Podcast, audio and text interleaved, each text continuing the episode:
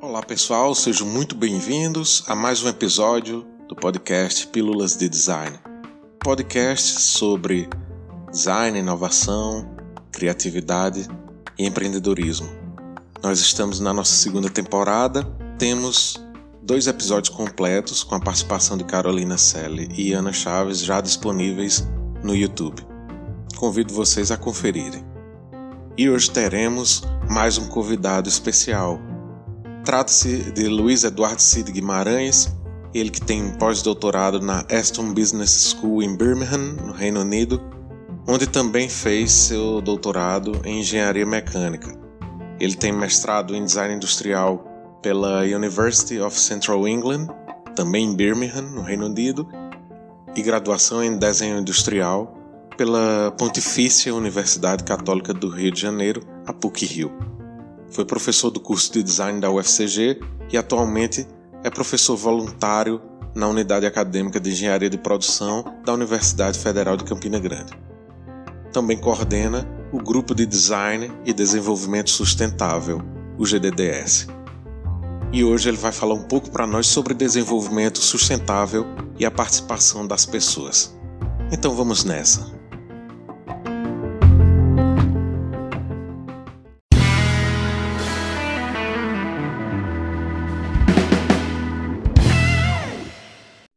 Você é o, o, coordenador do grupo de design e desenvolvimento sustentável, né, na UFCG. Então, eu queria que você abordasse esse tema. O que é design sustentável e que relação ele tem com a, o design e com a inovação, na tua visão? Olha, é, desenvolvimento sustentável, esse tema, né, em geral, ele tem se, se concentrado, assim, principalmente nas preocupações mudança climática, né, destruição do meio ambiente, poluição, queimadas, etc. Mas pouca coisa é dita em relação a, ao desenvolvimento sustentável, em relação às desigualdades sociais.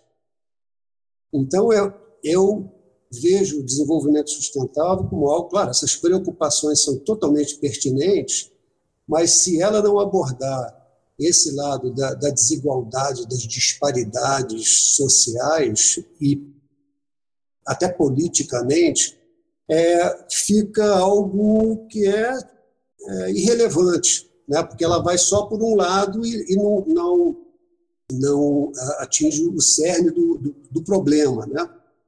É, então, na minha percepção, assim, esse, esse desenvolvimento ele deve ser inclusivo e questionador que, e objetive a justiça social para todos. Né? Então, a gente está falando do clima, mas está falando do, do, ribeirinho, da tribo de índios, do quilombola. E... Até porque essas questões se conectam, né? elas Exatamente. não são a parte do mundo. Exatamente, totalmente interligadas. Então, eu vivi muito tempo na Inglaterra e eu via que, às vezes, essa, essa percepção de desenvolvimento sustentável era uma coisa meio ingênua.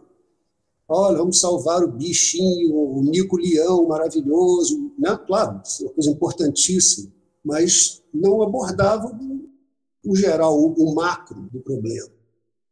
Então, não adianta, por exemplo, a nossa elite está preocupada em proteger o meio ambiente e não querer abrir mão do iate em Angra dos Reis, ou três carros na garagem.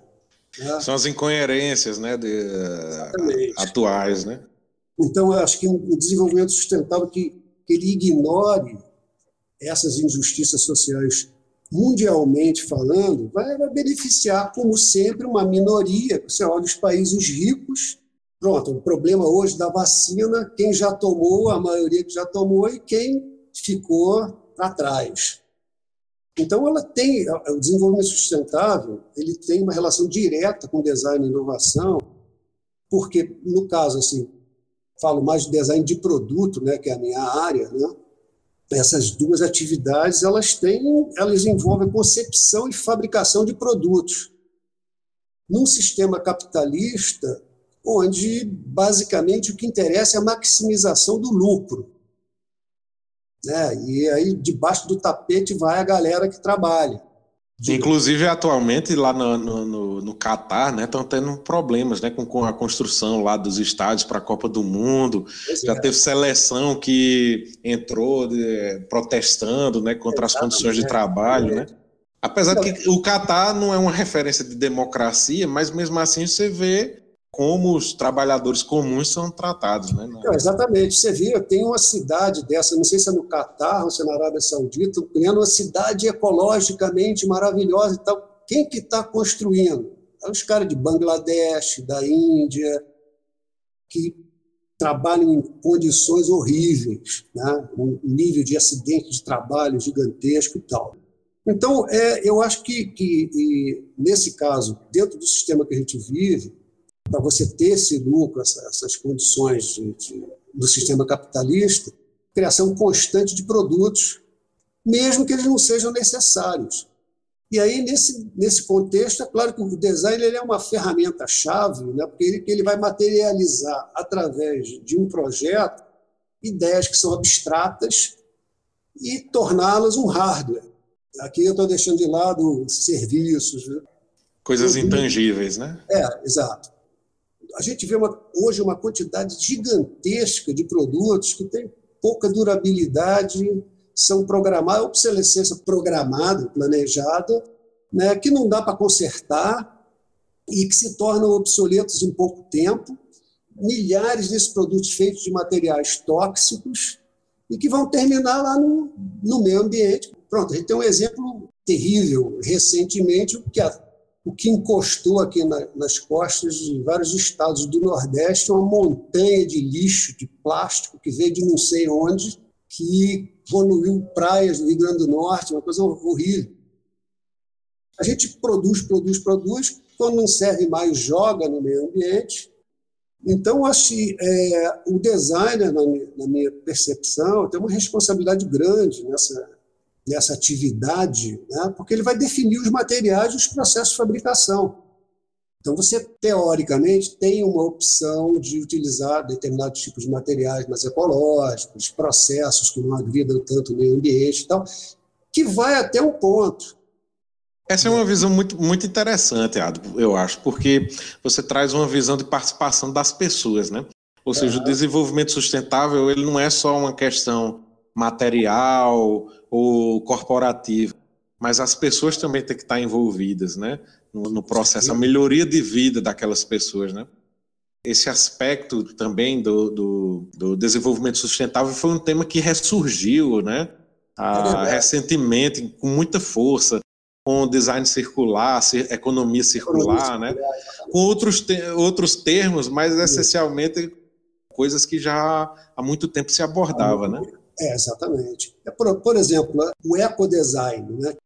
Na verdade, o povo aqui, Campina Grande, para ficar mais localizado.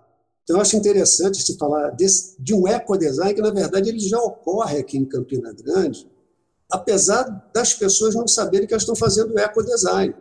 É, e esse ecodesign que ele é muito difundido na cidade, que, na verdade, que ele, ele emerge de uma necessidade econômica, da falta de recursos para compras de materiais e equipamentos. Ado, eu, eu, só, só te interrompendo, desculpa, mas é porque a gente participou lá do Acordar, né, do evento lá com a PUC do Rio, e você contou essa história que, que eu achei muito interessante, que quando você chega do Rio aqui, você se depara com uma situação de, de, de interior, de semiárido do Nordeste, né?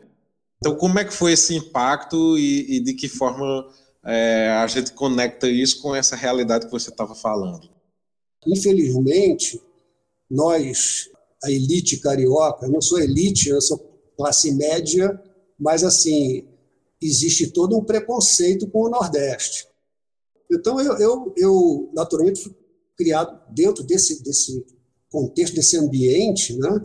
e quando eu chego aqui, eu me deparo com coisas absolutamente fantásticas que vão quebrando todo santo dia essa visão idiota que eu tinha do que é o Nordeste, aquela pobreza. E comecei a ver, particularmente aqui em Campina Grande, comecei a ver essas pessoas. E são essas pessoas que estão.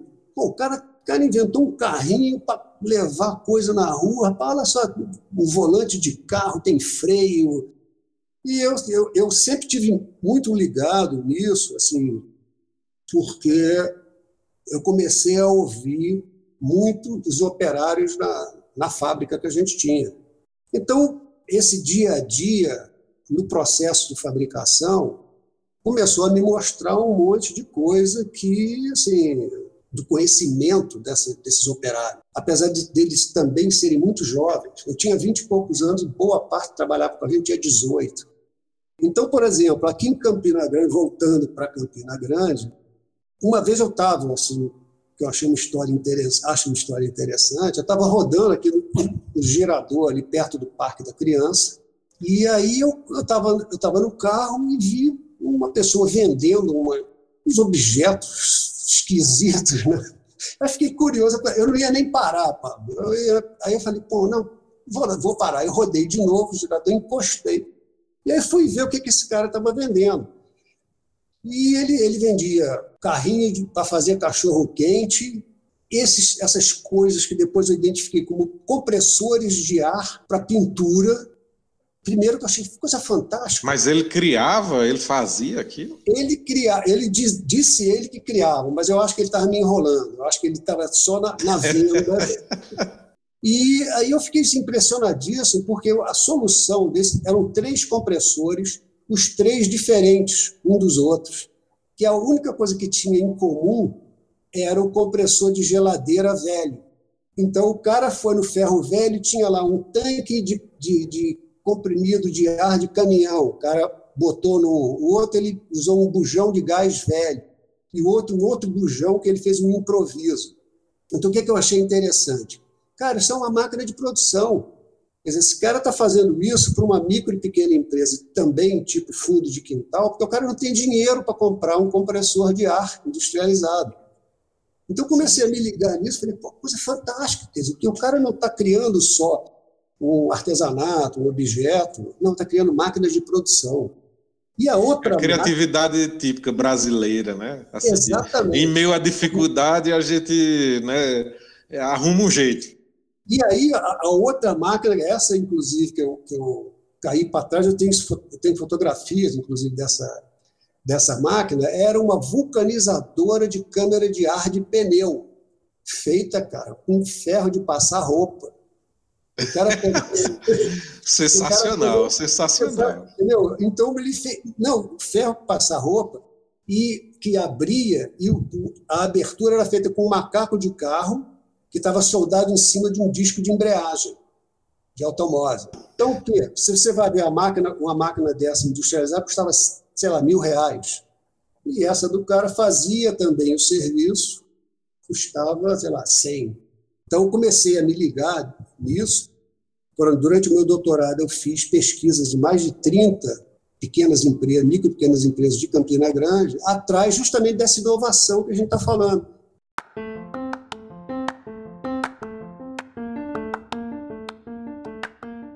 Eu sou Pablo Torres e esse foi o episódio de hoje do Pílulas de Design. Espero que vocês tenham gostado, que vocês tenham curtido. Convido vocês também a conferirem os perfis do Instagram, DesignUFCG, do curso de Design da Universidade Federal de Campina Grande, e o meu perfil pessoal, eu.pablotorres.